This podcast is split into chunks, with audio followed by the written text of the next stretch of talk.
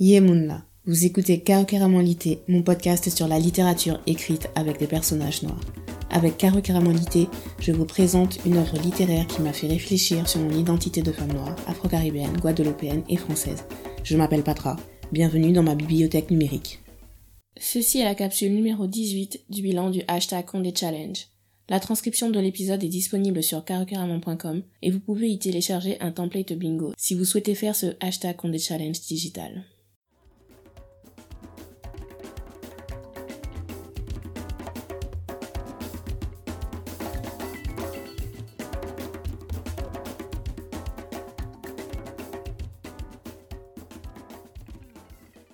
Le cœur à rire et à pleurer, 2001. Dans la Guadeloupe des années 50, on tient son rang en se gardant de parler créole. On méprise plus noir et moins instruit que soi. Les conventions priment sur les sentiments. On ne cède pas aux larmes devant le cadavre d'un être cher. On cache. Infamie. Un divorce dans la famille. Contre des parents qui semblent soudés surtout par le mensonge. Contre une mère aussi dure avec les autres qu'avec elle-même. Contre un père timoré. La petite Marise prend le chemin de la rébellion. L'insoumission, la franchise assassine, l'esprit critique forge son caractère. La fuite dans un monde imaginaire, la soif de connaissance, les rêves d'autonomie et de liberté la guident vers son destin d'écrivain.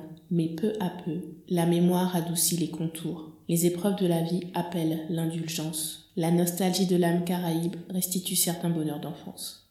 Et Marise se souvient alors de cet instant qui lui redonna l'amour des siens, de cette ultime nuit où, roulée en boule contre son flanc, dans son odeur d'âge et d'arnica, dans sa chaleur, elle retrouva sa mère en la perdant. Cet épisode sera un peu plus long parce que je vais faire deux bouquins en même temps.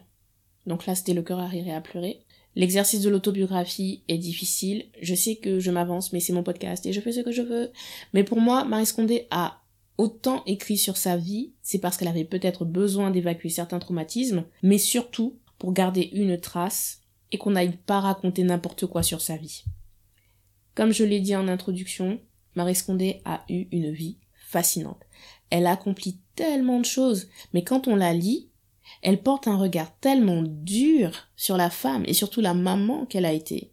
Dans Le cœur à rire et à pleurer, elle écrit sur sa relation avec sa mère pendant son enfance jusqu'au moment où elle va passer dans le monde adulte. Une relation, donc cette relation est difficile, elle est basée sur une incompréhension mutuelle. Comme je l'ai déjà dit hein, aussi, le poids des responsabilités pèse lourd sur les mamans antillaises. Quand tu es petite, puis adolescente, tu ne comprends pas toujours pourquoi. Et puis toi aussi, tu subis des injustices, la société te fait comprendre que tu dois te conformer, et ça remet les choses en perspective. Toute proportion gardée, bien sûr, chaque famille est différente, chaque personne est différente. En tout cas, ce roman est clivant. Je n'ai jamais compris pourquoi. Soit les gens adorent, soit les gens déteste. Alors que franchement, c'est pas, c'est un roman qui est très facile à lire. Les scènes que Marie Scondé euh, a choisi de raconter sont intéressantes. Je, en plus, le livre, il est court, donc je comprends pas. Personnellement, je l'ai apprécié en tout cas. Et ce que je retiens, donc, comme j'ai dit, c'est sur euh, la, le regard dur sur la relation mère-fille. On passe au deuxième roman qui s'inspire de la vie de Marie Scondé, Victoire, les saveurs et les mots, 2010. Cuisinière au savoir-faire inoubliable, Victoire Elodie Kidal travaille au service d'Anne-Marie et Boniface Walberg, à la pointe. Sa virtuosité et son excellence sont recherchées par la bonne société guadeloupéenne qui la réclame dans ses cuisines. Victoire, qui n'a pas été épargnée par le destin, connaîtra-t-elle enfin son heure de gloire? C'est avec une affection toute particulière que Marie Scondé brosse le portrait attachant de cette femme, qui fut aussi sa grand-mère. Ce roman raconte donc l'histoire de la grand-mère de Marie Scondé, et la relation entre la grand-mère et sa fille, qui est donc la maman de Marie Scondé. Encore une fois, c'est vraiment incroyable de réussir à construire tout un récit aussi frontal sur sa famille et qui n'épargne personne. C'est aussi l'occasion pour euh, Marie Scondé de s'écrire une origin story sur sa passion pour la cuisine.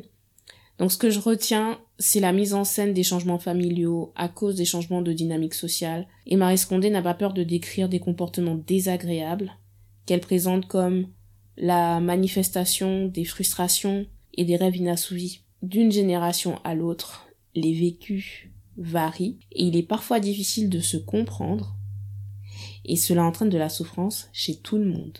Le titre hashtag Caribbean est Guadeloupe, interprété par Manuela Pioche. C'est juste pour l'ambiance et pour rendre hommage à la Guadeloupe.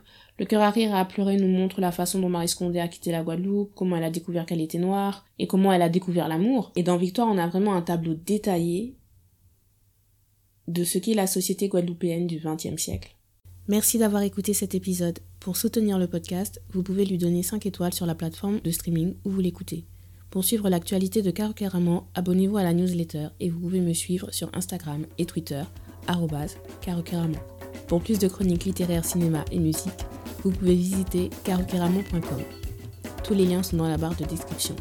Rendez-vous à la prochaine page numérique de Caro Lité. On se voit à Dindon de Soleil, Red.